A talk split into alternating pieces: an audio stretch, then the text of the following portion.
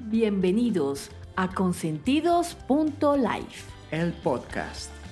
Hoy va a ser un día muy especial en Consentidos porque tenemos un tema que nos toca a todos. ¿Cómo nos toca a todos? Pues se llama Todos podemos cambiar el mundo.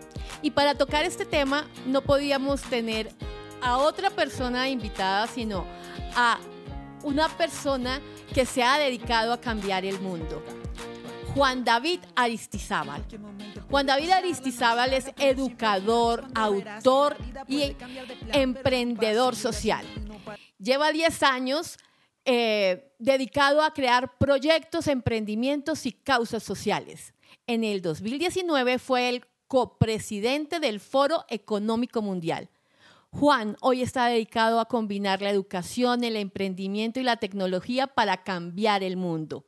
En el 2019 fue copresidente del Foro Económico Mundial y es autor del libro Llenando Espacios, el primer libro sobre emprendedores sociales en Colombia y Todos podemos cambiar el mundo. Hoy en día, él es profesor de liderazgo y prospectiva en el CESA y además es fundador de la de Prosperity Market. Bienvenido, Juan David. Un aplauso para ti. Margarita, qué rico este espacio y bueno, lo logramos. Lo logramos, sí. Acá muchos consentidos esperándote varios días, pero hoy se dio. Y se dio de la mejor manera porque hoy tienes una voz espectacular. Muchas gracias a ti, qué rico estar en este espacio. Y veo que tienes a Star Wars a tu izquierda. Eh, Contame esa historia, ¿por qué te gusta Star Wars? No, pues, realmente me gusta todo lo que tiene que ver con el cine. Star Wars pues, es, un, es un referente del cine desde hace pues tú sabes, es un gran clásico que se ha venido reinventando, reinventando, reinventando y no se deja morir. Entonces está presente como en la mente de todos los cinéfilos y pues yo soy una cinéfila consumida.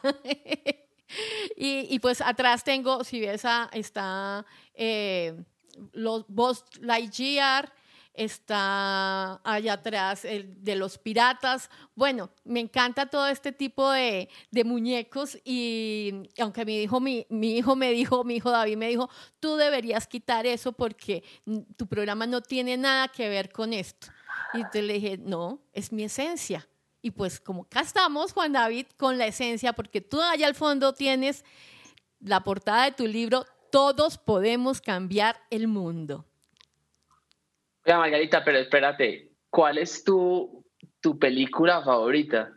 Ah, es que imagínese, tengo de invitado al mayor entrevistador, o sea. No, no, no, quiero, quiero saber, quiero saber. Pues mira, mis películas favoritas han cambiado a medida de que he crecido, pero mi, mi película, la que me marcó la vida, se llama La Sociedad de los Poetas Muertos. ¿Por qué te gustó? Porque cuando la vi estaba en la universidad y me parecía que muchas veces los profesores de universidad eh, se quedan cortos con las expectativas con las que uno entra en la universidad, a la universidad. Y ver a este profesor cómo, cómo, cómo incitaba, inspiraba a sus estudiantes a ser mejores personas, a cambiar su entorno, eh, me inspiró a que yo lo podía lograr. Y por eso es eh, mi película number one. Muy bien, me gusta. Es que además, por ejemplo, en Todos Podemos Cambiar el Mundo, cada capítulo, eh, yo trato de, de, compartir la historia de lo que nosotros hemos hecho con una película de, con alguna película que a nosotros nos ha gustado. Entonces, ¿me, me das un segundo? Claro que sí. Claro que sí. Además, para que porque además uno entonces uno puede arrancar y decir, por ejemplo, eh, fue donde la abrí. Entonces, eh, aquí yo cuento en un, en un, pedazo del libro como mi, mi experiencia, digamos, la experiencia que, que, a mí me tocó cercana con el conflicto en Colombia. Em, la frase con la que empieza el capítulo titulado El conflicto, es, una, es una frase de corazón valiente y dice, pueden quitarnos la vida, pero nunca nos quitarán la libertad. Y así, el libro, digamos, que yo, yo busco que cada uno de, de los capítulos del libro que explica lo que nosotros hemos hecho y también es un manual y una guía de cómo todos realmente podemos cambiar el entorno del mundo, tenemos, podemos también relacionarlo a las películas. Entonces, desde Pocahontas hasta Comer, Rezar y Amar, hasta eh, La Sociedad de los Poetas Muertos. Y además que el libro se diseñó con una playlist eh, que lo pueden encontrar así en Spotify con las bandas sonoras eh, y con, hay dos, uno con la banda sonoras de películas y el otro es con canciones que tienen que ver con cada uno de los capítulos, que son canciones que se produjeron para, para películas.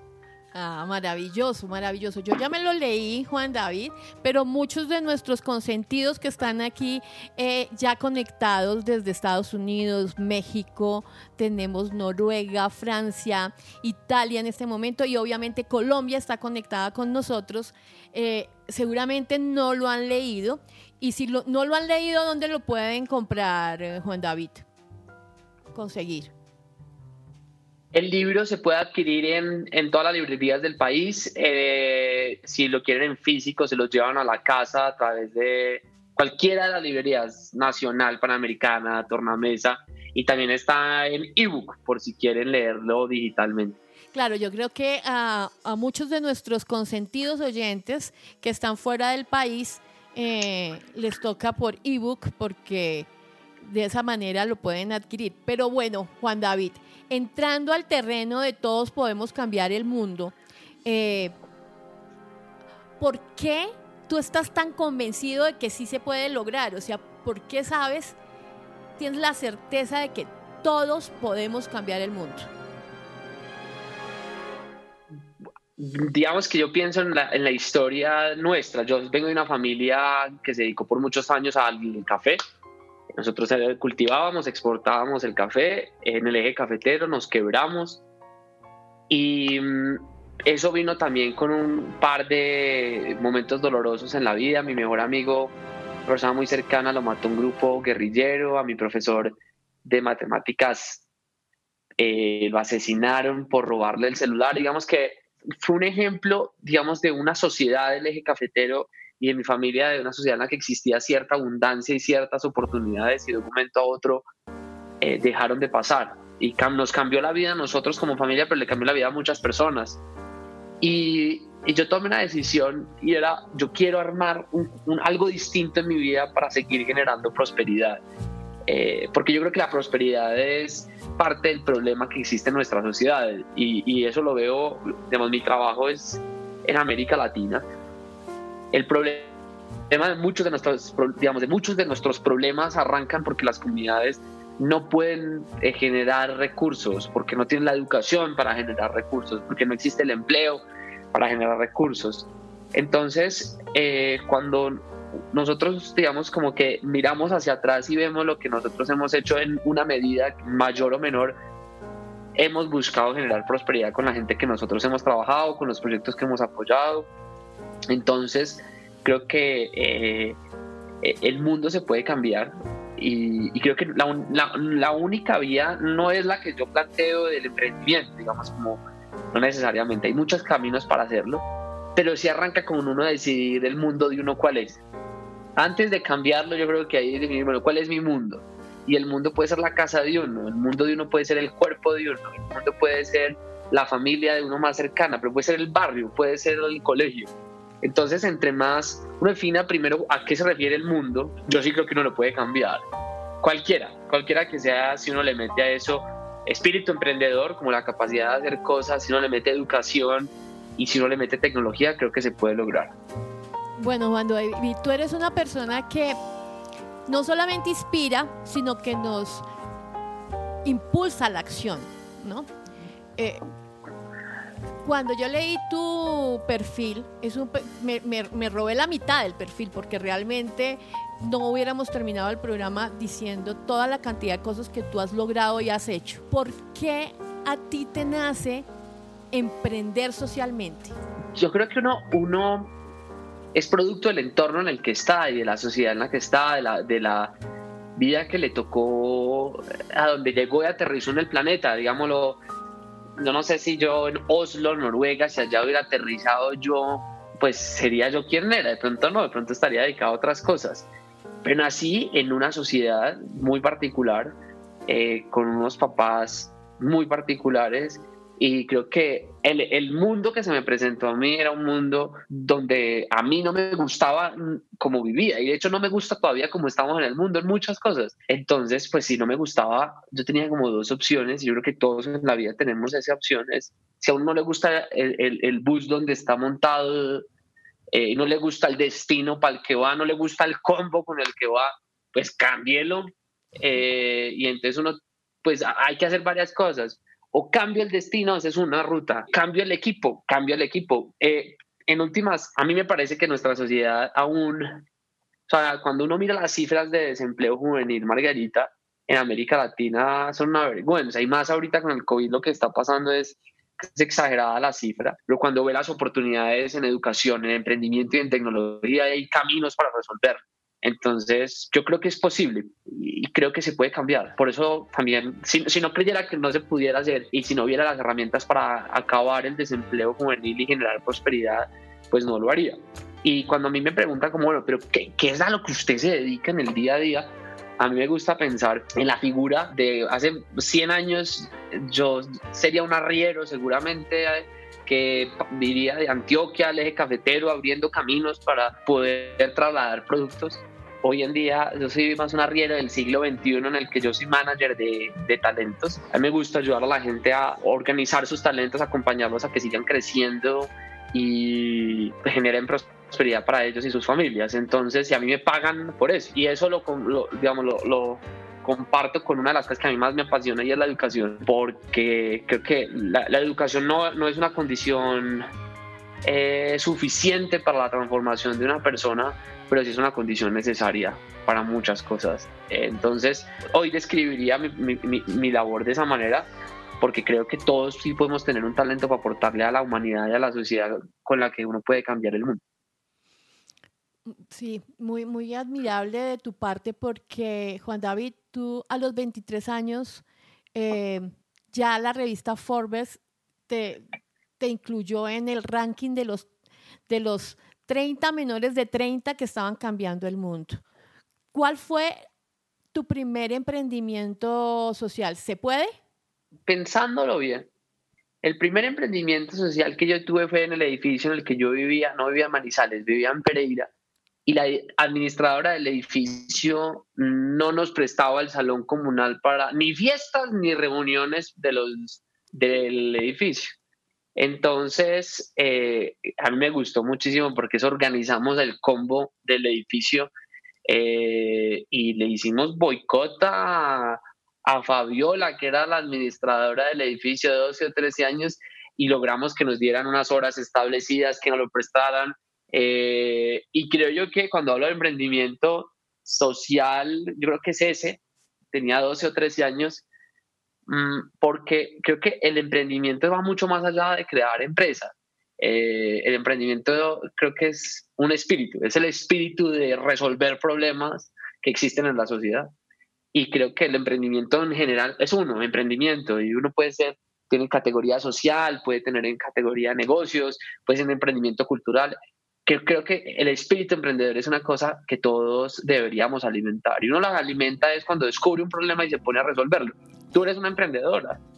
Sí, pero ahí cuando ya acabas de decir, cuando uno descubre un problema y tú en tus redes sociales y en todo lo que yo te he visto, siempre dices, hay que enamorarse del problema. ¿Cómo es eso que hay que enamorarse de un problema si uno lo que quiere es sacarse los problemas de encima?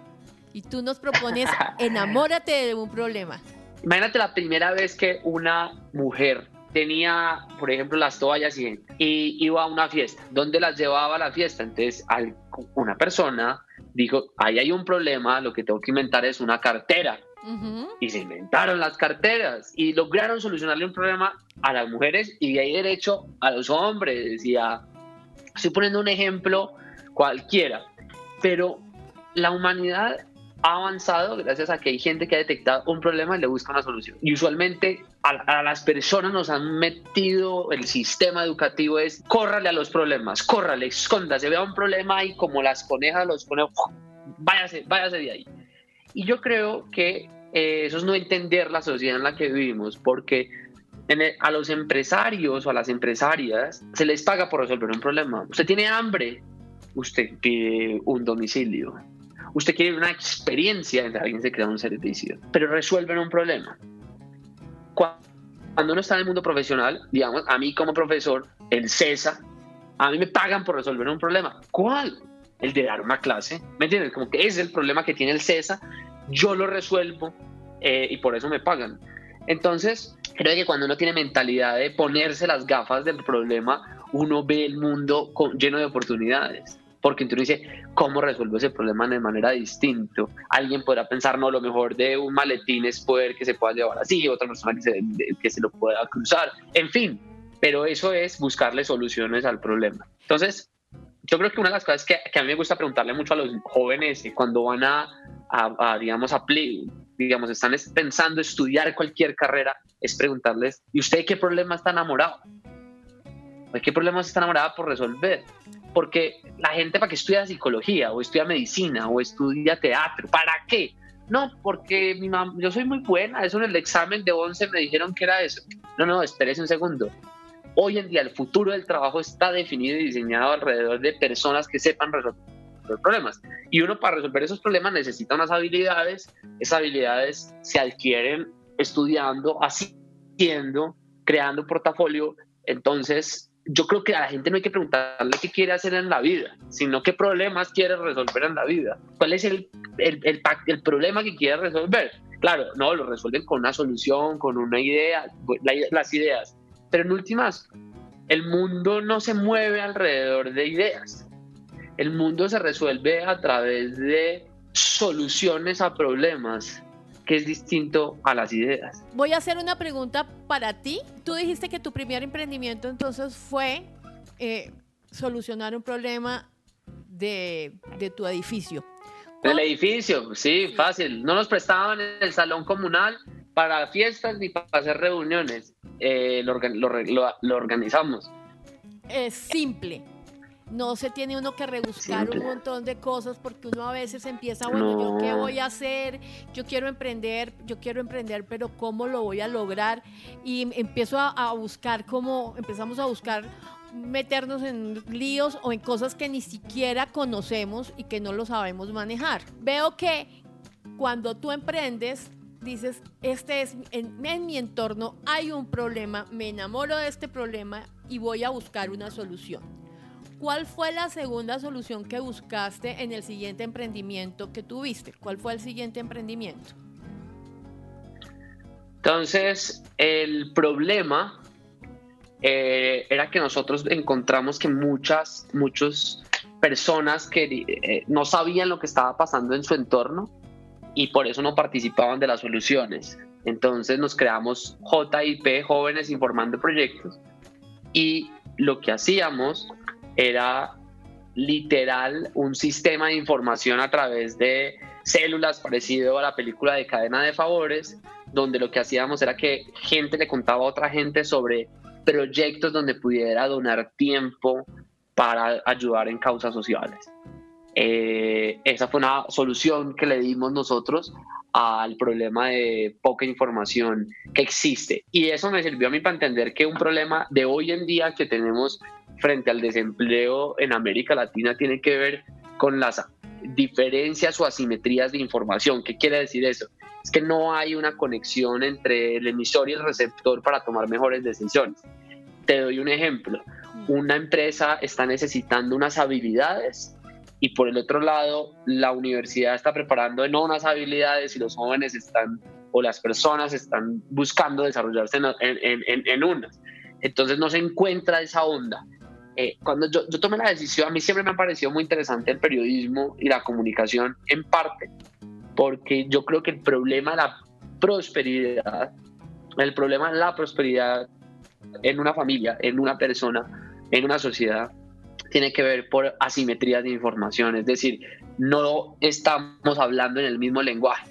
Y como no hablamos en el mismo lenguaje, no nos preparamos, no nos entrenamos ni sacamos productos que son. Entonces, cuando uno corrige problemas de asimetrías de información, uno logra mejorar la toma de decisiones para que se puedan crear emprendimientos eh, y soluciones a, esos problemas de mejor manera. Perfecto. Entonces, aquí, em, cuando tú hablas de eso, nos invitas a que estemos observando, observando a nuestro alrededor.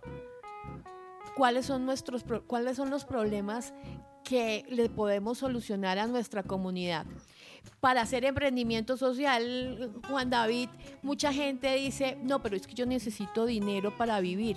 ¿Cómo puedo ponerme a hacer emprendimiento social si ahí yo no voy a ganar nada? ¿Eso es cierto? Yo creo que el emprendimiento tiene que siempre tiene que ser sostenible eh, porque si no se va a acabar en el tiempo. Eh, y esa para mí también fue uno de los aprendizajes en este camino de crear organizaciones. Hoy en día nosotros, nuestro grupo se llama Prosperity Makers, ahí tenemos emprendimientos con ánimo de lucro y otros sin ánimo de lucro, pero nosotros somos por vocación un emprendimiento, todos nuestros emprendimientos son sociales porque si uno depende de la filantropía en el largo plazo, a mí me parece que es una estrategia de mucha vulnerabilidad. Eso es como eh, uno eh, salir a la calle cuando está lloviendo sin sombrilla. Entonces, pues claro, la primera vez puede ser que no le pasa nada, pero la segunda ya pronto ya empieza a hacerle estragos haberse metido dentro de la lluvia. Entonces creo que todos los emprendimientos tienen que buscar ser sostenibles financieramente, pero para eso es muy importante preguntarse cuál es el problema que estoy resolviendo, a quién se lo estoy resolviendo y quién lo puede pagar. Eh, y en ese triángulo, pues uno tiene que definir cómo, cómo lo consigue. Y hay una literatura, Margarita, llamada cadenas híbridas de valor, eh, existe emprendimientos en la base de la pirámide, para uno lograr encontrar mecanismos para lograr hacer sostenible su emprendimiento eh, social. Bueno, sí, porque no solo de amor vive el hombre, ¿no es cierto? Entonces... Eh, no, no, no, ni del amor, o sea, hay que meterle eh, prosperidad, la prosperidad incluye la abundancia en todo tipo. Exacto. Cuando, cuando yo te conocí, tú tenías una frase que decía, en los días tristes y lluviosos, a uno le puede cambiar la vida. ¿Si es así más o menos la frase? Sí. ¿Cómo así? ¿Por qué? Mira, yo, yo, creo que una de las cosas que pasa usualmente es que hay días en los que uno tiene pereza, ganas de quedarse en la casa, viendo películas, quedarse en la cama. Y una de las cosas que creo que a mí me ha funcionado es que precisamente en los días así, en los días oscuros, acá, me refiero a lluviosos, aquí encima de uno, o hasta afuera, es levantarse de la cama y pararse. Y a mí me parece que ese momento, ese momento es súper costoso y difícil. Cuando las naves, las naves van a salir del planeta Tierra, donde más gastan energía es cuando están saliendo de la Tierra. Y eso es igual que nosotros los seres humanos. El momento de arrancar es costoso, difícil, nos cuesta, ¿sí? es energéticamente costoso. Pero ahí es donde uno vence la vida. O sea, si uno quiere ser, resolver un problema, la única forma de hacerlo es en los días en que la cabeza le dice a uno, ay, ¿qué es eso? Está muy rico, está calientico, sabe que comas ese chocolate, hay un día que no haga dieta, no, pasa nada. Ahí es cuando se define la vida, porque es en esos micro momentos en los que yo me he dado cuenta en mi caso es que cuando yo tengo esa pereza, digo, uy, qué pereza mandar esos correos electrónicos, ahí es cuando digo, me voy a parar a mandarlos, porque ese, se crea una sinergia poderosísima para hacer que las cosas pasen. No, me invitaron a esa fiesta y uno está buscando pareja, no, pero qué pereza, no, no sé qué tal. No, párese y vaya. A eso me refiero que son en esos micromomentos en los que uno cuando toma este tipo de decisiones es que empiezan a suceder, suceder la magia en la vida de uno, porque uno aprovecha y crea momentos. Yo, yo creo que uno es dueño de su destino, si uno logra pararse de la cama en los días grises y decir, no, hoy lo voy a hacer. A lo que uno tenga más miedo, ahí es cuando más hay que hacerlo. Más pereza, ahí es cuando más hay que hacerlo. Bueno, y eso se une a otra frase que te escuché que dices, hay que empezar a recoger las manzanas de abajo, eh, hay, que, hay que empezar por las manzanas de abajo, porque el miedo, cuando, el, el miedo nos ataca a todos. Uno tiene muchas ganas de emprender algo, pero a veces quiere hacerlo de la mejor manera y entonces uno espera a que eh, sea el momento propicio, a que eh, se haya hecho las 20 los 20 mil talleres diplomados para que no le vaya a coger nada. Y, y, el tiempo va pasando y ya luego uno dice, ay no, como que ya no, ya no es el momento porque ese problema ya lo solucionó otra persona. Sí, y ahí es que yo, creo que la gente se pega unas, nos, nos, pegamos, yo también me he pegado unas enredadas porque voy, estudio, me meto al curso de Coursera, voy a edX, vuelvo, me leo el libro, compro el libro, no sé qué, pa. Y yo creo que uno no puede excederse en eso, yo creo que hay que estudiar, hay que entender el problema pero si ya, si ya, si ya se supiera la solución, pues ya no me necesitarían, pues o sea, ya el problema estaría resuelto. Entonces, creo, Margarita, que, que en últimas es ponerse manos a la obra. Manos a la obra es actuar, hacer, eh, moverse, no esperarse pues a que venga la inspiración o el, o el, cuadro perfecto de investigación. No, eso no sucede de esa manera. ¿Qué es lo que debemos hacer? Hacer. Hacer. O sea, pasar del sí se puede al cómo se puede. De una vez. Y yo no tengo ni idea de cómo hacerlo si no lo hago, si no empiezo a hacerlo. Sí, y yo, y yo también por eso creo, Margarita, que uno puede en últimas estudiar el problema, reunirse con mentores, pero es importante ya, ya, ya, ya, o sea, ya entendiste el problema. En, esto se utiliza mucho la metodología de hacer prototipos. Vaya, tenga un prototipo, vuelva, explíquele a la gente cómo es que usted, pero no se va a quedar mucho tiempo ahí porque en últimas me parece que es donde uno más se puede dispersar. Exacto. Juan David, ¿qué son los super con Z? Todos los seres humanos tenemos la posibilidad de convertirnos en, en un super, es decir, tener unas habilidades específicas para ser extraordinarios. Y los super está buscando que en América Latina desarrollemos esas habilidades. Todas son habilidades que se necesitan urgentemente para el mundo digital, pero no son las habilidades técnicas. Liderazgo, creatividad, perseverancia, aprender a aprender. Cuando tú las practicas te vuelves un súper. Cuando no me quedo solamente en la teoría y en el, en el deber ser, sino me unto y me tiro al ruedo. Y si la embarro y no, ejemplo aquí en la emisora, si no eh, subo el micrófono, pues no lo subí. Pero ya sé que en la siguiente tengo que subirle el volumen al micrófono.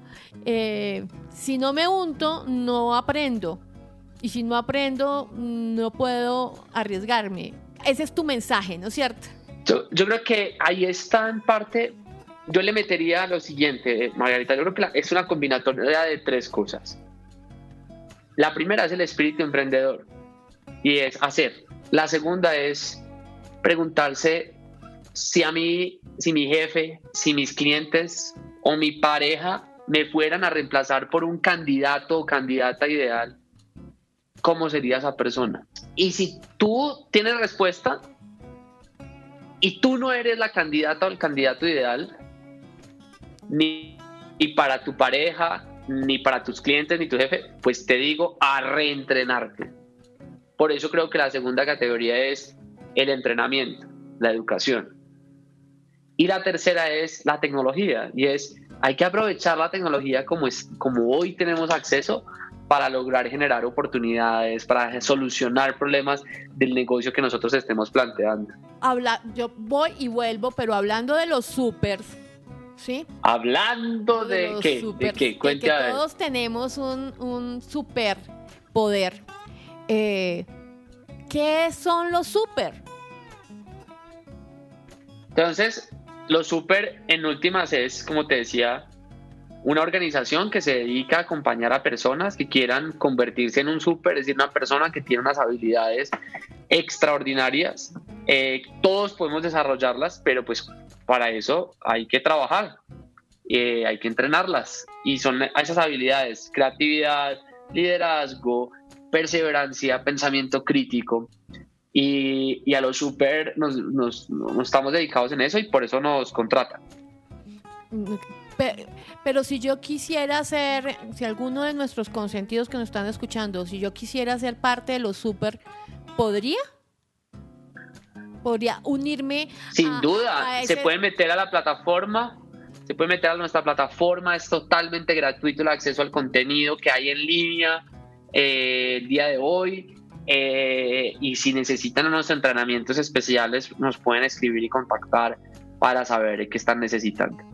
Y para quienes están está dirigido los super. ¿Tú tienes un grupo objetivo cuando creaste los super?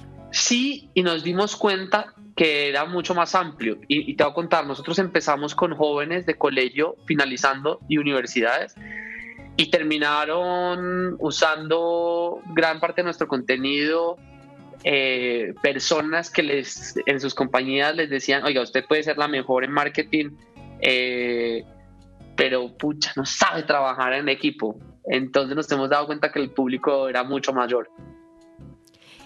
Tú hablas de, de un concepto que se llama la tribu. ¿A qué se refiere la tribu?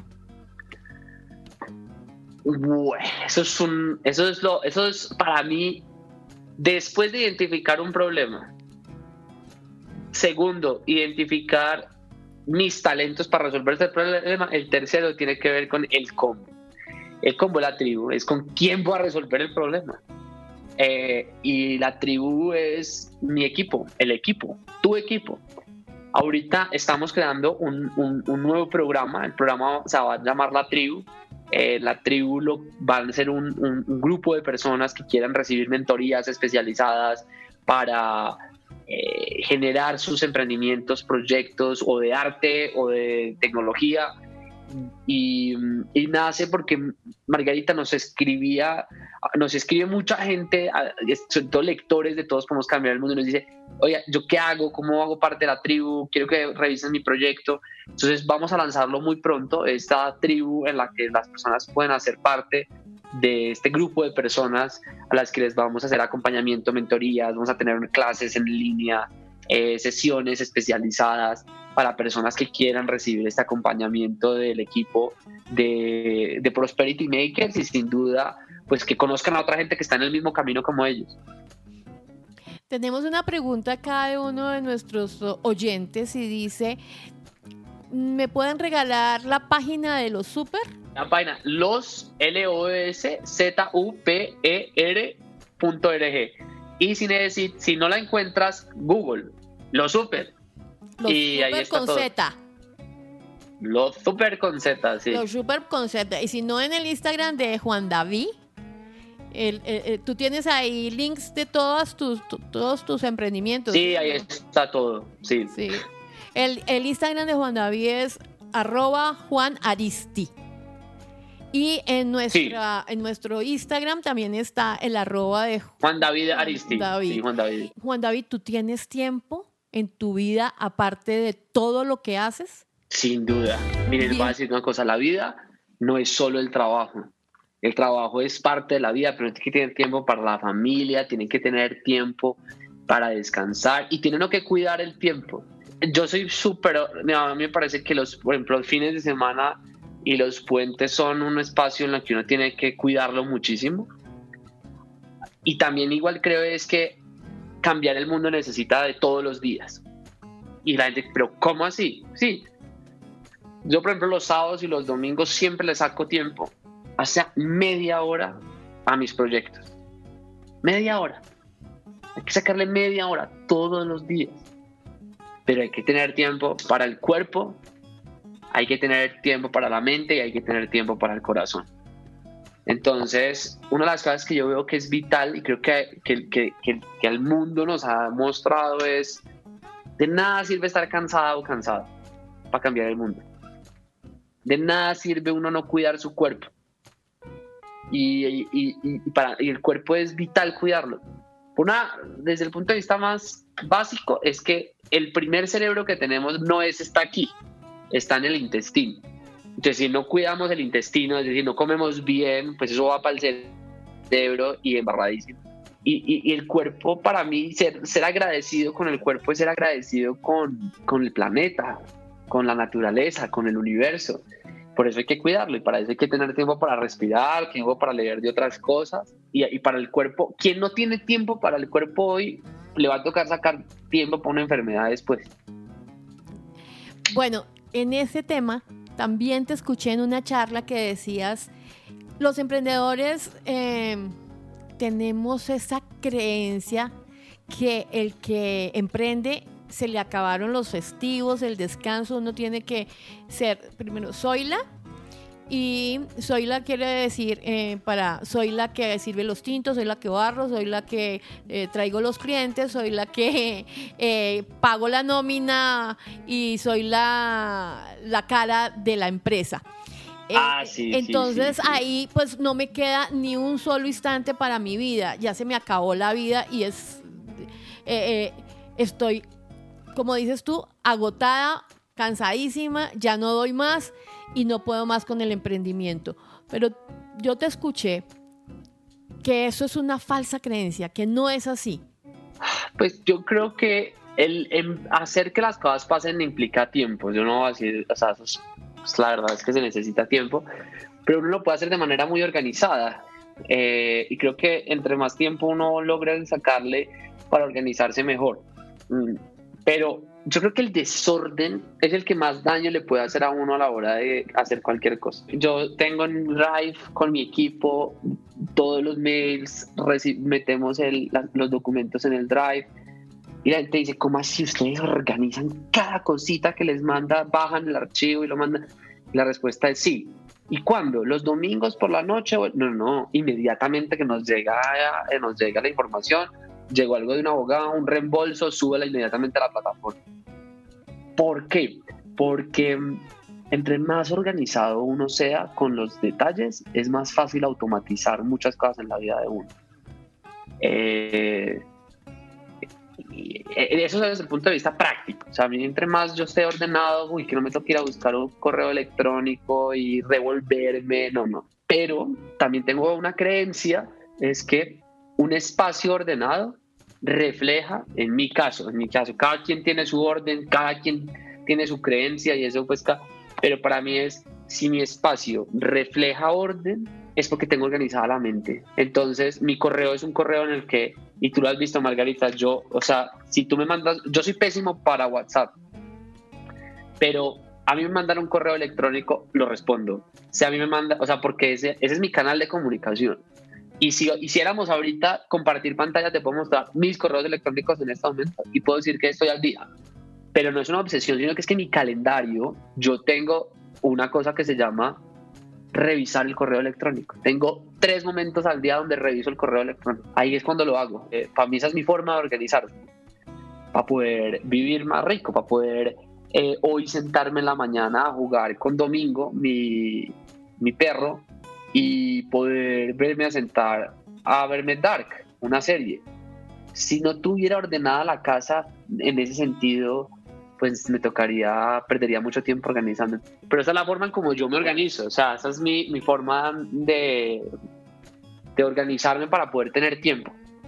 Ser muy organizado con el tiempo. Tengo una aplicación, por ejemplo, que se llama Calendar, donde tengo todos los correos electrónicos. Porque uno, pues a mí me ha pasado que uno tiene el correo de la oficina, el correo personal, ahí tengo un solo correo electrónico. Juan David, hay otra pregunta que me hacen y es, ¿por qué tú consideras que has cambiado el mundo? Empezaría por la primera más básica y es este pechito de aquí. Ajá. Porque yo creo que yo hoy soy mejor persona que hace 10 años. Y yo creo que eso es muy relevante. Para mí eso es cambiar el mundo, el primero. Y esa es la primera tarea que uno tiene que, tiene que tener. O sea, buena nota, lo súper, todos por la educación, mi trabajo en el CESA. Digamos, ahí hay ejemplos probados de éxitos y de fracasos. Eh, y eso es chévere desde el punto de vista profesional.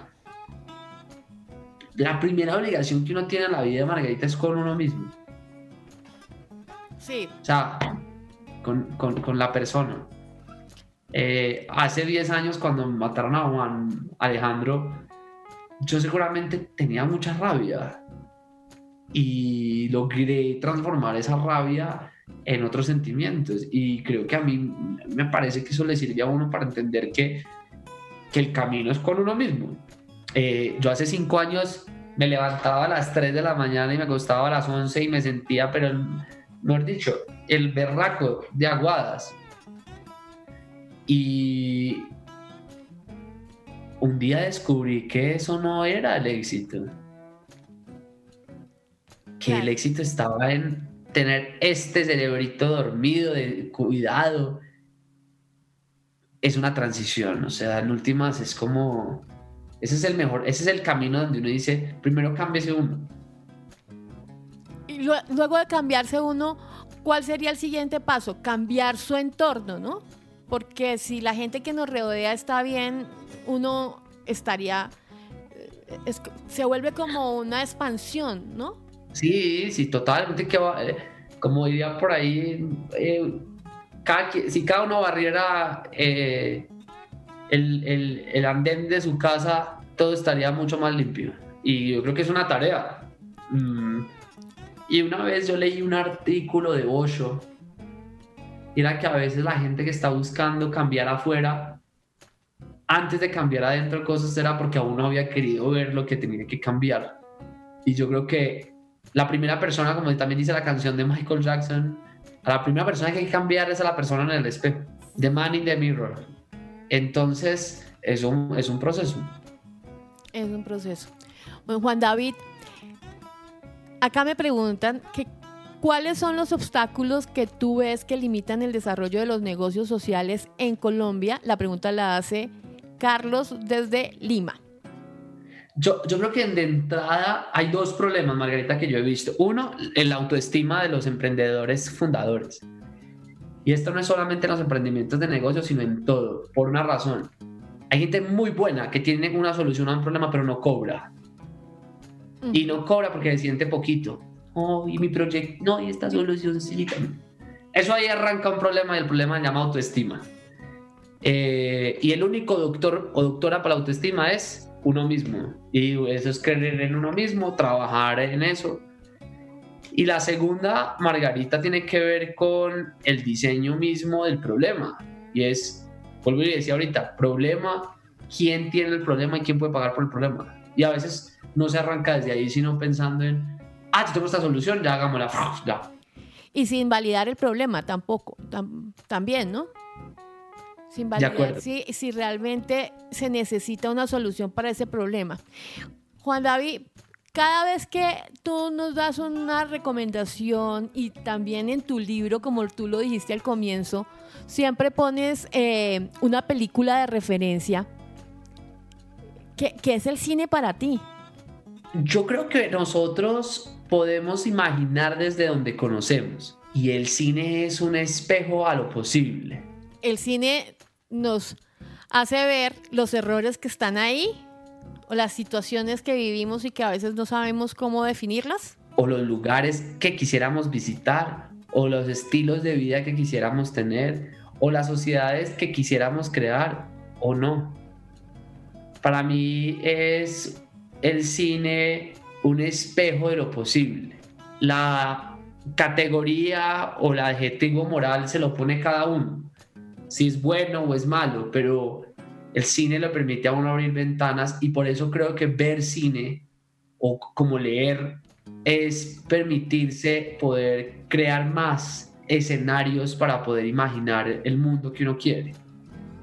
Si yo le pregunto a una joven o un joven que a nosotros nos pasa, que son cracks en tecnología, si quieren ser y crear una empresa de talla mundial, les cuesta si nunca han tenido un referente de eso. Por eso los referentes son tan importantes. Mostrar referentes. Y el cine permite ver referentes. Sí, el cine es lo máximo. Para mí es lo máximo. es, es nuestro retrato del día a día. ¿Tú cómo ves el emprendimiento en el exterior? De, de, los colombianos en Estados Unidos, de la gente colombiana que vive en Estados Unidos. Hay una mujer extraordinaria que se llama Claudia Mirza. Claudia eh, tiene un emprendimiento global en el que ha demostrado que se pueden hacer emprendimientos de talla global desde los Estados Unidos para servirle al mundo. Yo creo que el reto siempre va a estar en el espíritu emprendedor por un lado, lo segundo, la educación y el tercero, el acceso a la tecnología.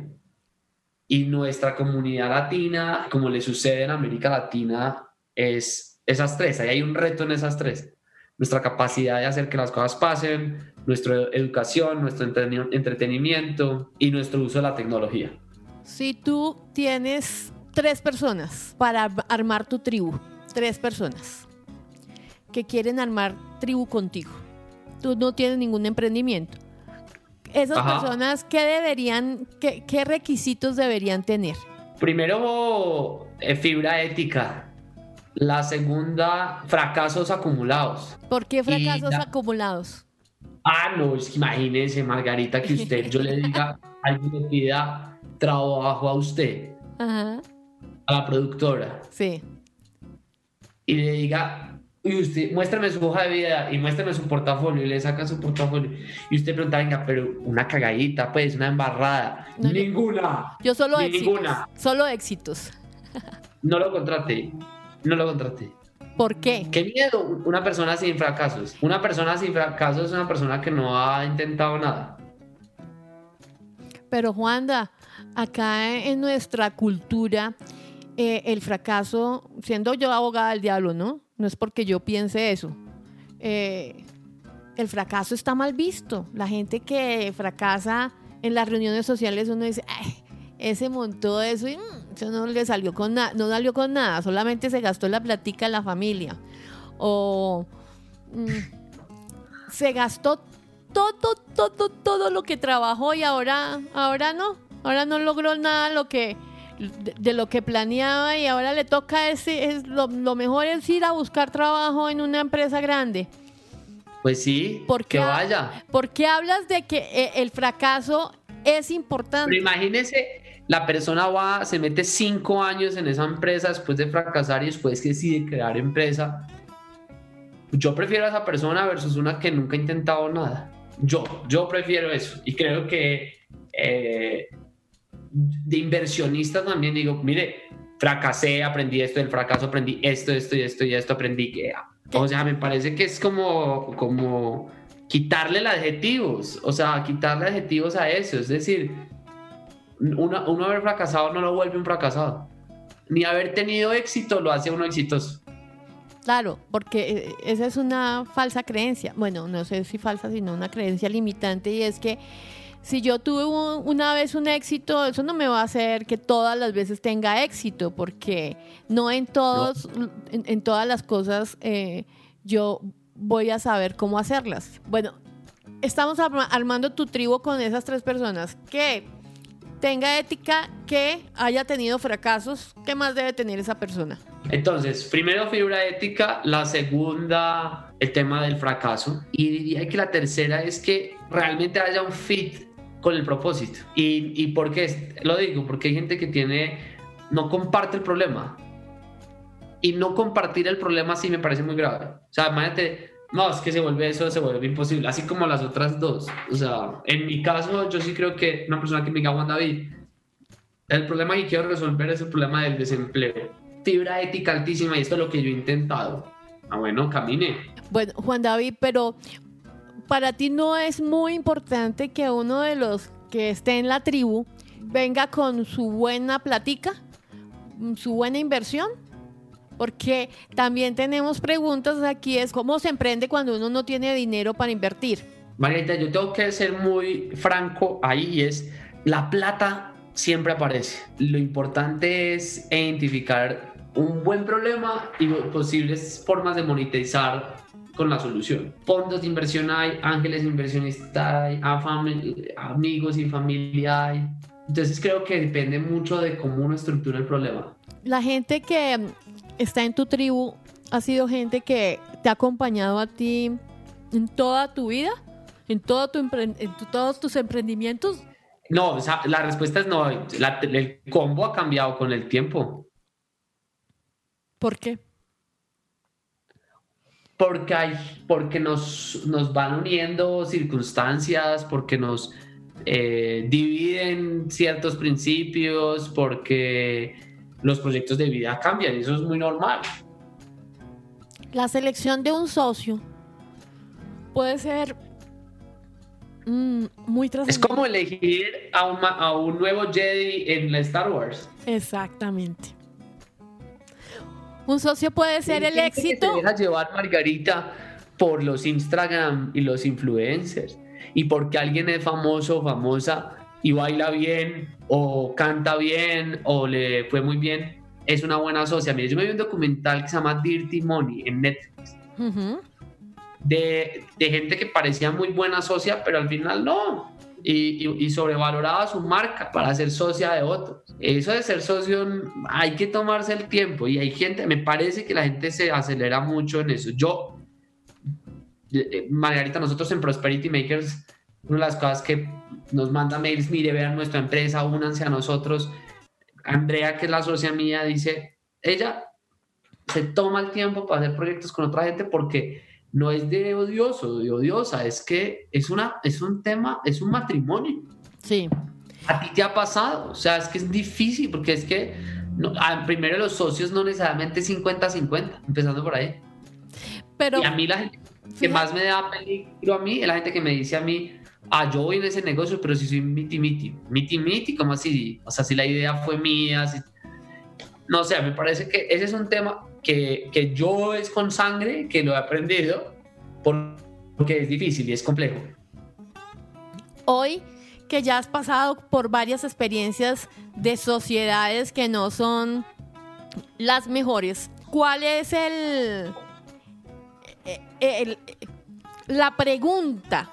La pregunta que puede volverse como un, eh, una prueba de fuego para ese socio. Tu intuición, ¿qué te dice? Y si entrada te dice que no, no te vas a asociar. La intuición, la intuición. Lo otro que creo que... pero qué, poco riguroso eso. Pues sí, pero a mí me he dado cuenta que la intuición me dice no y yo voy sí y tenga, baila, aguante mi hijo por no haber aprendido. Hablaste de los influencers, de los influencers que hacen sociedades. No queremos generalizar, pero ¿Qué está envolviendo toda esa cultura del influencer? Hay gente extraordinaria.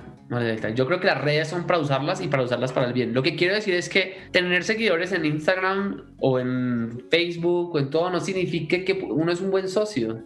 Yo, yo puede ser que tú y yo nos queramos mucho, pero entonces no, no somos compatibles para ser socios. Y no está mal eso. Porque se puede además dañar una amistad por ejemplo. Y puede ser que mi intuición me diga, uy, Margarita es todo, buena, fibra ética, todo, pero de pronto no compartimos el mismo propósito. El, el proyecto de vida de Margarita no es el desempleo ni el emprendimiento social. No, no, estamos ahí sintonizados. Entonces uno no puede como obligar a la gente a, a eso. Bueno, Juan David, acá tenemos varias preguntas. Una de ellas es ¿cómo asumes tú la vida si desde pequeño ha sido reconocido como, como una, una gran personalidad. ¿Hay mucha presión en eso? una muy, muy interesante pregunta, no lo había pensado. Sabes que, que mi círculo más cercano es un círculo que, que, a mí me da mucho feedback, mucha retroalimentación, buena, mala, y son muy importantes a la hora de tomar decisiones. Entonces, creo que ese círculo que está ahí me importa mucho me importa mucho contar con ellos, contar con sus opiniones. Tendría que decirte que ellos me importan bastante a la hora de pensar muchas de mis decisiones, sobre todo esa tribu más cercana. E, ellos te hacen estar con los pies en la tierra. O con, o con los sueños en el cielo. Buenísimo, con los sueños en el cielo. Me encanta esa frase. Porque es de las dos, porque uno porque la vida se necesita ambas cosas, se necesita pies en la tierra, pero también capacidad de soñar y, y, es fácil perder la inspiración, pero cada ser humano define quién es su, su forma de alimentar esas dos cosas. Mi papá trabajó muchos años en televisión, eh, en la parte técnica de la televisión. Y yo tengo un programa de televisión en este momento en Canal Capital sobre educación. Mm. Y mi papá es el primero, Margarita. Mi papá me dice de todo. lo bueno y lo malo. Entonces eso, eso creo que genera una cosa como de mucha capacidad de, alguien que, le, que gente que lo quiere a uno cercana le diga a uno cómo, cómo ve las cosas. Creo que esa, esa para mí es como el, el reto mayor. Eh, como eso tiene unas ventajas, tiene unas desventajas. Vamos, en últimas uno piensa, es bueno, y, y mi entorno cercano, esta decisión o la otra, ¿cómo lo verá? Entonces creería que, que, la pregunta que nos hacen, yo creo que no está tan afuera de ese círculo de capacidad de expectativas, sino más es una tribu mucho más cercana. ¿Qué es lo que más te ha costado trabajo a ti cuando empiezas a crear un emprendimiento? Querer tener el problema muy bien entendido. Yo soy obsesionado con el problema. Y entonces, esta está, aquí estamos en mi biblioteca y en todas las pruebas que yo me hago, el disque, no el uno, el otro, no sé qué, pues es, eh, mi reto está en pensar y en entender muy bien el problema. Y me cuesta como cuando veo el problema, no seguir diciendo, pero, pero, pero, un segundo, y, eh, eh, pero el problema es esto se resuelve así, de esta manera. Y, y, eso genera, pues puede generar muchas frustraciones alrededor, sobre todo en los equipos, porque quiero entender muy bien el problema. Porque si no, la solución va a estar coja, si no se entiende bien el problema. Esa es mi teoría, pero a veces uno no La verdad es que en la, en la realidad es que cuando uno quiere hacer cosas, nunca va a tener la respuesta correcta a la solución, o sea, hay que intentarlo. Juan David, hablamos del, fracaso y, de la importancia de tener en el equipo gente que ya ha tenido fracasos. Eh, pero cuando el fracaso es propio y uno lo vive y no lo vio venir tan, tan de cerca, sino tan de un momento a otro todo se vino abajo, ¿cómo sobrevivir al fracaso? Muy retador. Y, lo que va a responderte no es, no es mío, es del Instituto del Fracaso creado por Leticia Gasca, que pueden revisar eh, en un podcast que hicimos en el CESA llamado Lecciones desde la Cumbre con Leticia Gasca. Y hay muy buenas recomendaciones, pero la mejor de todas es utilizar el duelo, el proceso del duelo.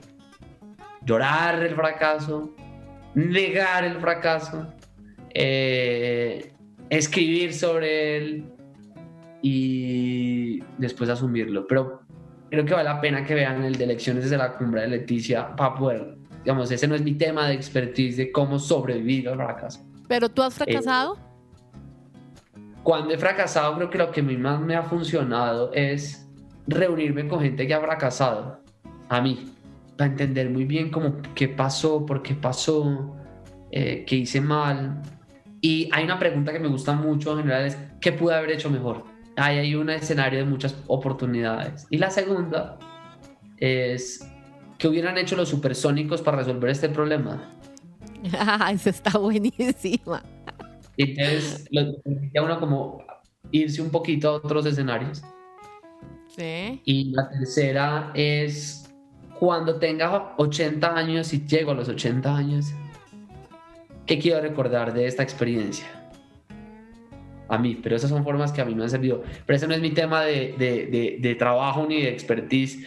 Por eso les recomiendo que busquen a Leticia Gasca, que es muy buena en esto. Bueno, perfecto. Leticia Gasca. Sí, y hay un podcast que hicimos que se llama Lecciones desde la Cumbre.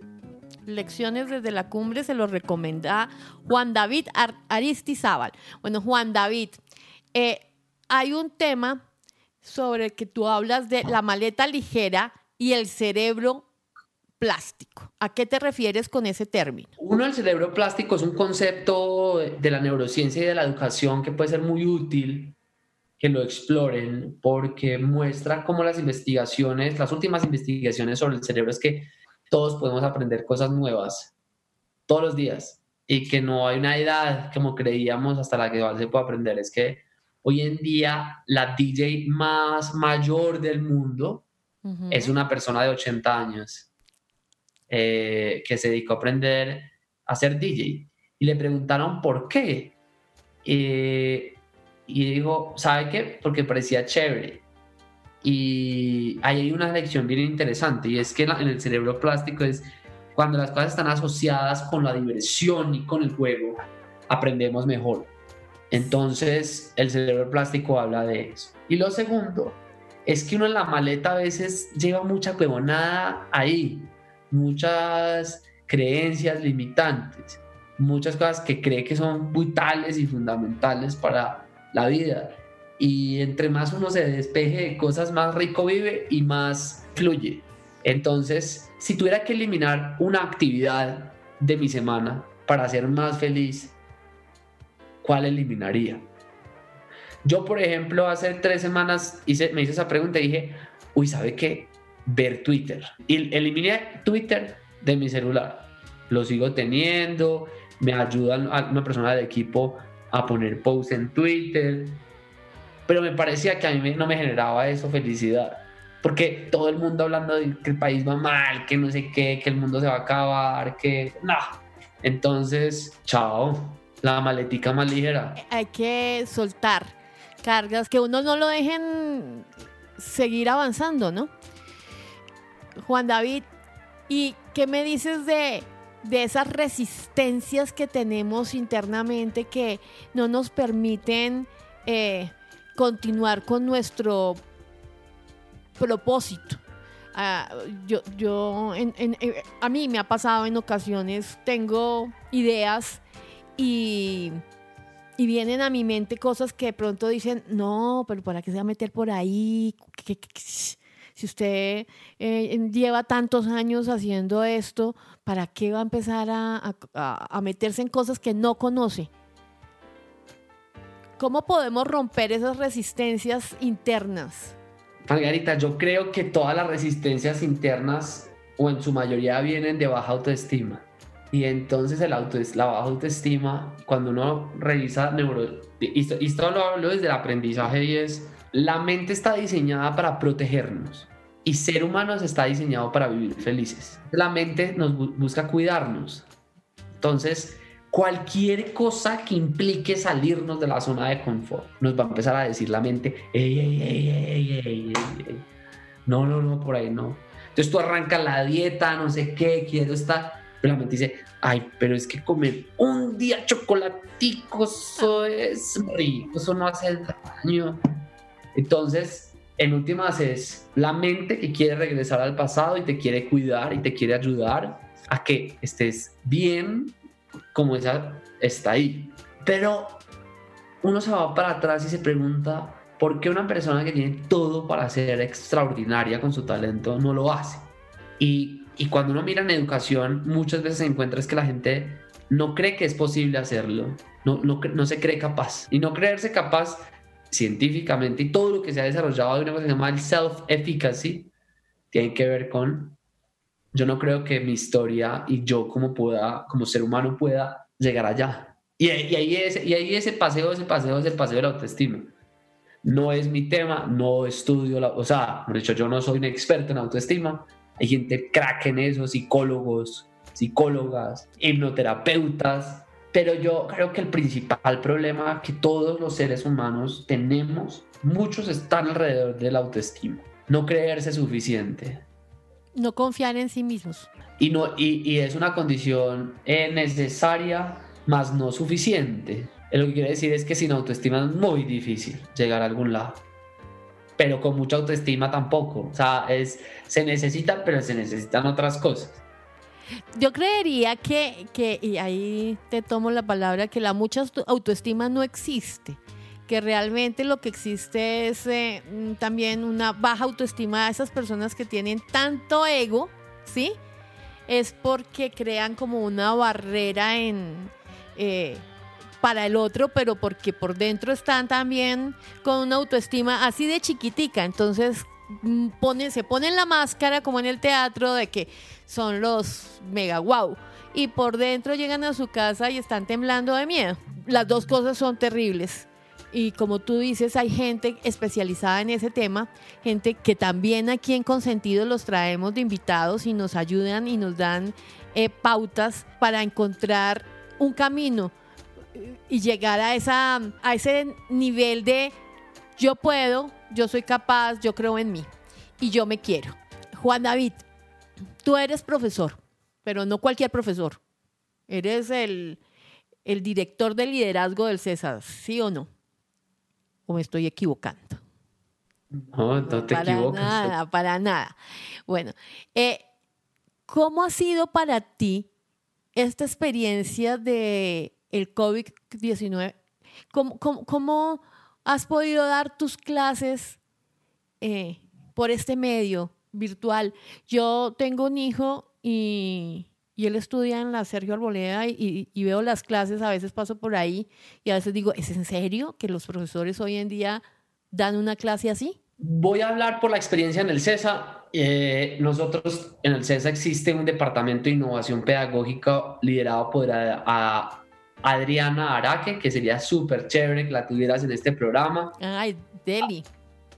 Adriana es experta en aprendizaje, innovación pedagógica y a nosotros nos han enseñado, nos han acompañado para desarrollar clases porque el mundo de la virtualidad es una combinación de entretenimiento, teoría y práctica. Entonces, creo que hay que dejarse ayudar de expertas y de expertos. Hay, mucho material. En LinkedIn hay una cosa y es cómo hacer sesiones, clases en la virtualidad para hacerlas entretenidas. Hay material, hay bastante material en línea para hacerlo. Entonces te diría que eh, para mí la filosofía es una, que quiero que mis estudiantes puedan hacer en tres años después de esta clase. Uno.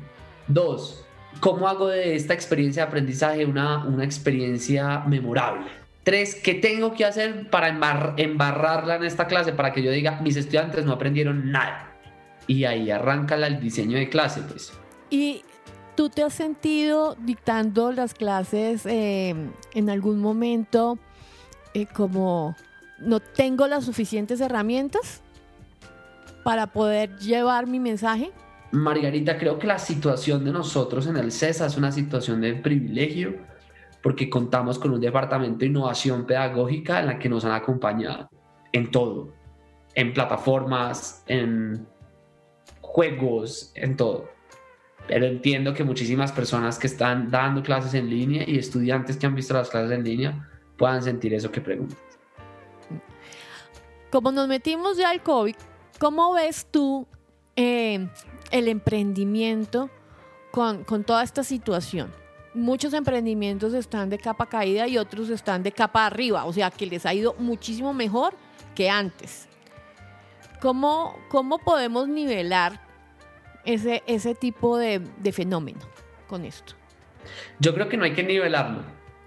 Es decir, los que están capa arriba, que siguen para capa arriba, y los que estén capa caída, ayudarlos a que estén en capa arriba. Es decir, todos deberían estar en capa arriba. No, creo que no, no deberíamos buscar eh, promediar esas dos capas. Eh, y creo que parte del reto tiene que ver con el espíritu emprendedor, la educación y la tecnología. Espíritu emprendedor, ¿qué nuevo producto se está creando? ¿Qué nuevo proyecto se está creando? ¿Qué nuevos recursos se está creando? Dos, educación, ¿qué habilidades nuevas estoy adquiriendo para desarrollar esos productos y servicios? Tres, ¿qué tecnología y cómo estoy utilizando la tecnología para hacer que las cosas pasen? Perfecto. ¿Qué oportunidades ves tú con esta nueva situación que estamos viviendo? Veo problemas, veo problemas. ¿Problemas en dónde? Veo problemas con los adultos mayores. Sí. Problemas que pueden tener soluciones súper interesantes de bienestar para ellos. Dos, veo problemas en el turismo nacional, rural, el cercano a Bogotá, lo cual hay soluciones de turismo interesantes. Problemas en el agro, cómo hacerlo más productivo, soluciones, nuevas empresas entrando al mundo de la bioeconomía. Entonces, hay un montón de problemas donde hay oportunidades. Para solucionar, es entrar un poquito a observar De todas maneras, Juan David, cuando nosotros eh, nos centramos en que no hay oportunidades y vemos todo caótico, ahí, ¿qué podemos hacer? Respirar, Margarita. Respirar profundo y después de respirar, ¿cómo podemos retomar el camino? Vuelvo y yo y, toma a decir Juan David, pero eso parece un disco rayado. Y no, y es que creo que la, respuesta está en primero el espíritu emprendedor y es qué proyecto nuevo puedo sacar para resolver el problema. Dos, qué habilidades me puedo, eh, puedo aprender nuevas para resolver ese problema. Y tres es cómo puedo utilizar la tecnología para resolver ese problema. La tecnología, cuando la vemos, podemos estar pensando, no, no me adapto, no entiendo, no lo sé manejar, eh, mejor me voy por este otro lado. Tú, cuando hablas de la tecnología, eh, ¿desde qué punto de vista la ves? Mira esto que tú estás creando. O sea, hace 15 años tocaría haberle rogado a una emisora para que te diera un espacio. O tener mucha plata para comprar una emisora. sí. Hoy en día, el peor negocio es tener una emisora. O sea, que encarte. Y pues, o sea, es como tú tienes aquí tu propia emisora y la creas con Zoom, con Facebook, con eso es dentro de las más básicas, pero es muy potente desde el punto de vista de uso de la tecnología. Tú podrías estar gastando esta hora viendo Pinterest o Instagram la estás gastando haciendo contenido de buena calidad, aportando. Ah, que quieres hacer una página web. Bueno, pues entonces, pues, o sea, busca cómo tu producto puede comercializarse. Entonces, eh, lo que quiero decir, Margarita, con la tecnología es preguntarse cuáles de las herramientas que existen hoy podrían servirte para, para generar una solución y, cuáles también te acercan a, tu cliente, a cuáles te acercan a que esa persona que está necesitando esa solución sepa de tu solución. Porque como tú dices, hace, no sé, no nos vayamos tan lejos, ocho años, si tú sacabas un producto, tenías que, para que la gente lo conociera, sacar un comercial en televisión que costaba millones y millones de pesos. No solamente realizarlo, sino pautarlo. Hoy tienes las redes sociales. Hoy la forma de hacerte más visible, es mucho más asequible. Sin embargo, seguimos sintiendo en muchos, y, cuando hablo en plural, es porque yo lo he sentido también, pero he roto como ese estigma de que yo ya no soy de la generación millennials y entonces no voy a poder entender cómo funciona esta última red social que se llama TikTok. ¿Sí? Si nosotros no rompemos esas ideas preconcebidas que lo único que nos hacen es paralizarnos, no vamos a poder avanzar. ¿Qué, qué te motiva a ti a levantarte de la cama, Juan David? Eh, uy, muchas cosas. O sea, es una, es una pregunta muy, muy larga, pero muy buena. Cuando yo abro los ojos, Margarita, una de las cosas que yo hago es que yo veo, yo veo el, el rectángulo de donde me despierto. es el cuarto, pues, es la habitación, el rectángulo, pues y siempre me levanto y gracias por cada uno de los de los ángulos del rectángulo, es decir, cada una de las puntas. La respuesta que quisiera darte en últimas está alrededor de, de lo que me siento agradecido. Estoy agradecido por mi familia, me siento agradecido por la oportunidad de estar en este viaje que se llama Planeta, por eh, el privilegio que es poder estar trabajando en cosas que me conectan con mis talentos y poder a partir de eso ayudarle a gente a ser próspera, por la oportunidad de aprender algo nuevo. Es alrededor como de esos sentimientos que tengo cuando me levanto de gratitud frente a la vida. Yo, yo, no, yo, no, yo no hacía ese ejercicio, pero por en el 2014 una vez mamá me regaló un libro súper chévere sobre la gratitud y ahí me cambió. Y es todos los días uno agradecer por algo a mí eso me cambió la forma de ver la vida con mucha mayor gratitud y ser consciente de la gratitud. El jueves tuvimos aquí un, programa sobre una técnica de sanación que se llama el Hoponopono. Y eh, nuestra invitada nos decía que la gratitud es una de las emociones que más nos hacen vibrar alto. Por eso es tan eh, poderosa. eh, porque cuando vibramos alto, eh, atraemos todo lo que vibra en esa misma sintonía. Juan David, para ti, ¿qué es el sentido de vida? ¿Cómo podemos encontrar el sentido de vida? ¿Cuál es tu sentido de vida? Te diría que es la conexión con el, eh, con el, con Dios o con el universo a través de mis actos. Y quiero explicarme, cuando yo medito o cuando yo oro, yo quiero conectarme con algo mucho más allá de lo que yo soy. Esa es mi creencia que existe algo y pedirle a ese a esa conexión que me permita en este planeta que mis obras y mis acciones y mis palabras sirvan para manifestar lo más bonito, lo más maravilloso posible que ese universo quiera que yo pueda generar en esta realidad. Que yo sea un canal de la creación divina. Yo no sé si esto pues suena muy raro, pero... No, suena súper. Suena con sentido. Suena con sentido. Que sea útil. Entonces, aquí hay una de, las descripciones que hablan del libro de Todos podemos cambiar el mundo y es, es un recorrido por casos de emprendimiento que están cambiando el mundo. Que más que una pieza de inspiración es un impulso a la ejecución. ¿Y por qué te hablo de la inspiración y por qué te hablo del sentido de la vida? porque a veces nos quedamos pensando y planeando mucho tiempo. Y cuando por fin vamos a ponernos en ejecución, decidimos que mejor que todavía no lo hemos pensado bien y que lo tenemos que seguir pensando. Para ti, Juan David, este mundo, ¿qué necesita? De gente que, que ¿qué haga? Margarita. ¿Qué? ¿Sabe qué creo yo? Dime. Es autoestima. El mundo necesita autoestima.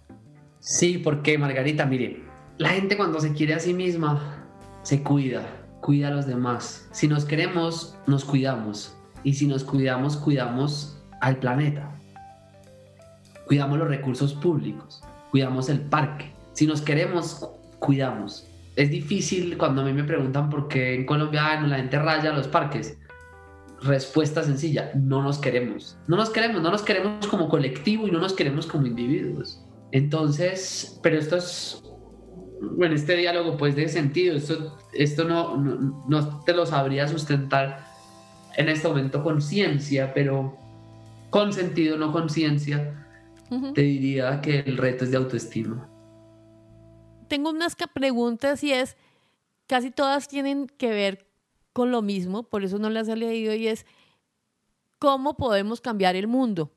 ¿Cómo podemos cambiar el mundo? Y creo, con lo que yo he entendido que tú nos has dicho en este momento, la forma de cambiar el mundo es amándonos a nosotros y amando nuestro entorno.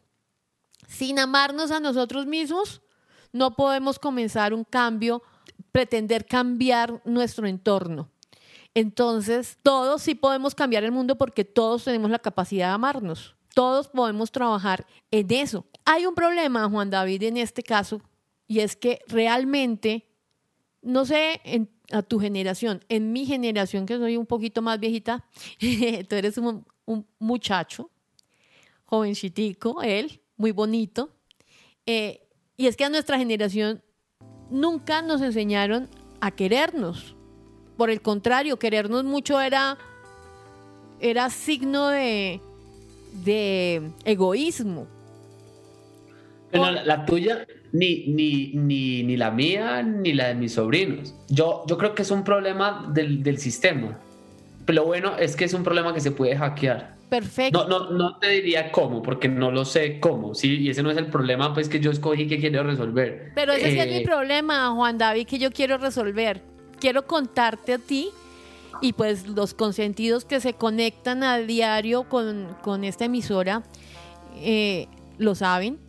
Y es que mi propósito o el propósito de mi tribu, digamos así que me ayuda a este emprendimiento es a llevar herramientas para que nos podamos amar a nosotros mismos.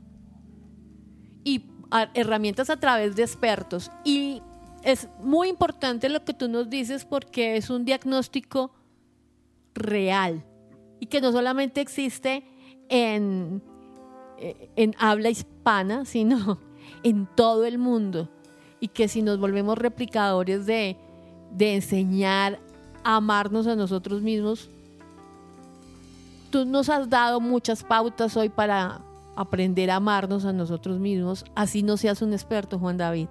Yo, desde que te conocí, me parece, cuando te conocí no, no, sabía quién eras, me pareciste una persona encantadora porque eres muy cálida.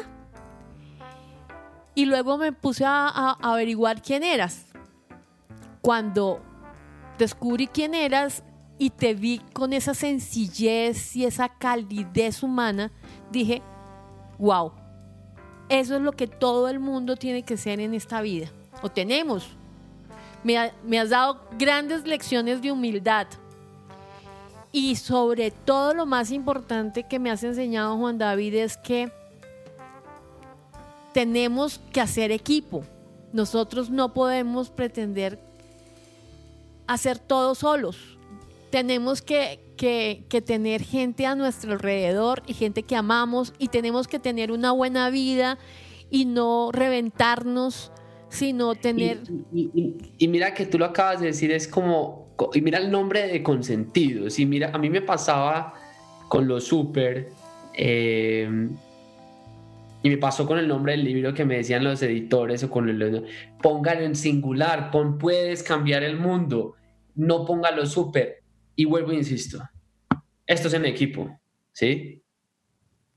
Eso es un, es un proyecto, tiene que ser un proyecto colectivo, resolver el problema, cual, el que sea, pero se necesita una tribu, un equipo para hacer. Sí. Y los nombres significan mucho, por eso es consentidos, no es uno. No. No es consentida life. No. No porque es conciencia, sentidos, sentidos de todos, con sentidos todos tenemos, porque además el primer programa que con el que salimos al aire, Juan David, hablamos de el sentido de la vida. Y una de las cosas que nos quedó clara es que el sentido de vida se va transformando, como nos vamos transformando nosotros en la vida.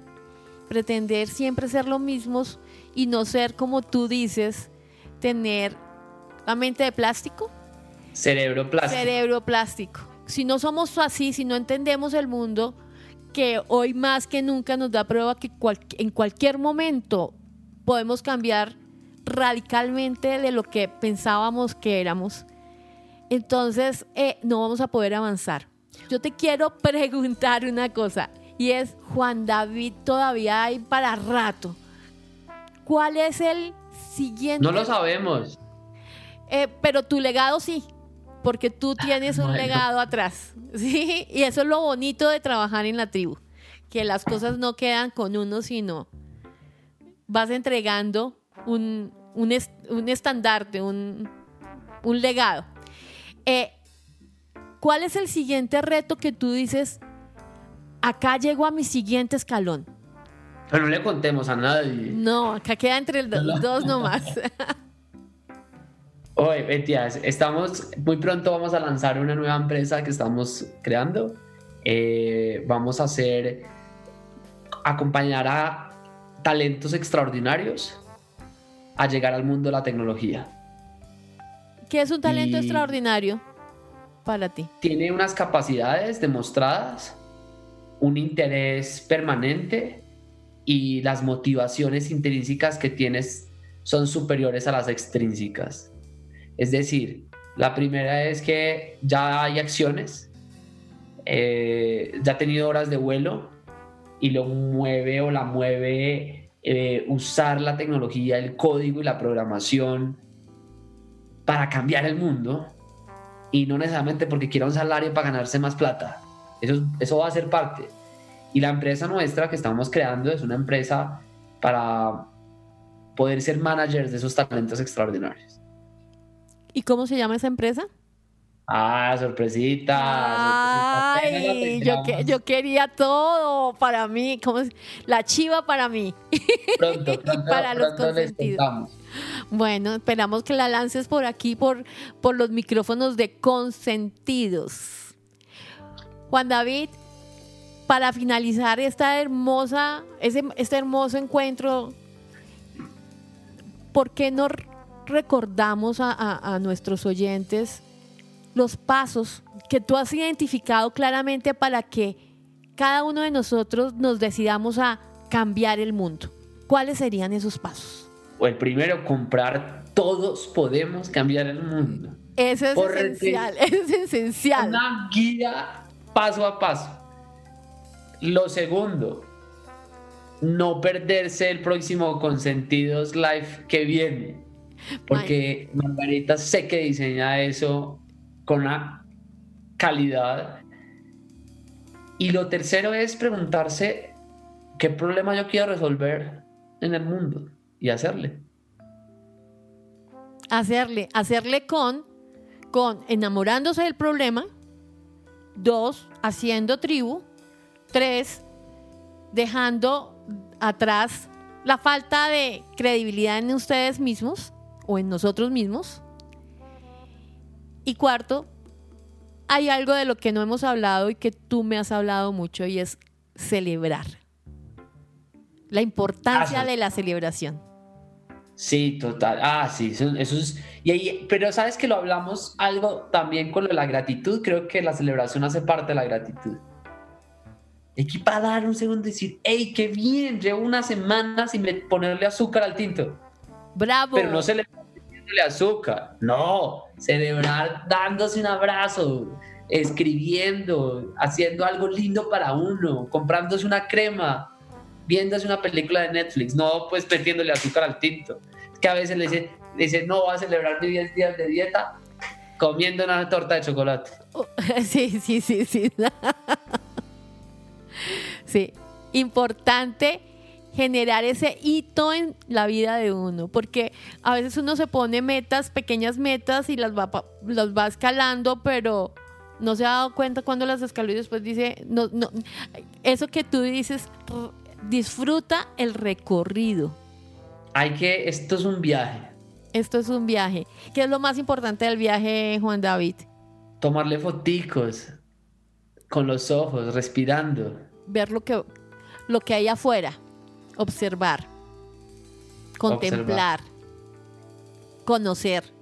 Juan David, muchas, muchas gracias por haber aceptado esta invitación, por toda la generosidad que has tenido compartiéndonos tus conocimientos, por regalarnos dos horas de tu tiempo, porque yo sé que tu tiempo eh, realmente lo valoras al máximo como todos deberíamos hacerlo. Eh, pero sobre todo... Es que ahí está, yo, ¿sabes una cosa que acabas de decir? Es como, uno tiene que ser muy exigente con el tiempo de uno, o sea, es como, y, y yo entiendo que a veces uno quiera quedarse viendo horas de, de películas en Netflix o eh, parchando, pero para todo hay tiempo, pero yo creo que pues es limitado. Entonces por eso es que hay que ser exigente y, y yo hay veces que me dicen, pero venga, ¿cómo así? que No, pues no, yo no puedo. Y, no, o sea, mi palabra favorita es el no. Y, no es porque yo sea muy bueno en eso, sino porque he aprendido en que quiere decir que no, no puedo, no quiero. Porque es tu tiempo y el tiempo vale. Y, sí, y, y, ¿por qué no? Porque no. Y no está mal decir que no. Y es una cosa que cuesta aprender a decir que no. Pero ahí, también hay cositas que podemos hablar después de dónde viene la incomodidad en decir que no. Juan David, un abrazo gigante para ti. ¿Qué les quieres decir a nuestros consentidos para terminar, para finalizar, para despedirte hoy? Que sigan conectados con sentidos. Muchas gracias por tu compañía. Te invitamos a que sigas escuchando nuestros podcasts. Y que nos visites en nuestra web consentidos.life. Y en nuestras redes sociales arroba consentidos.life.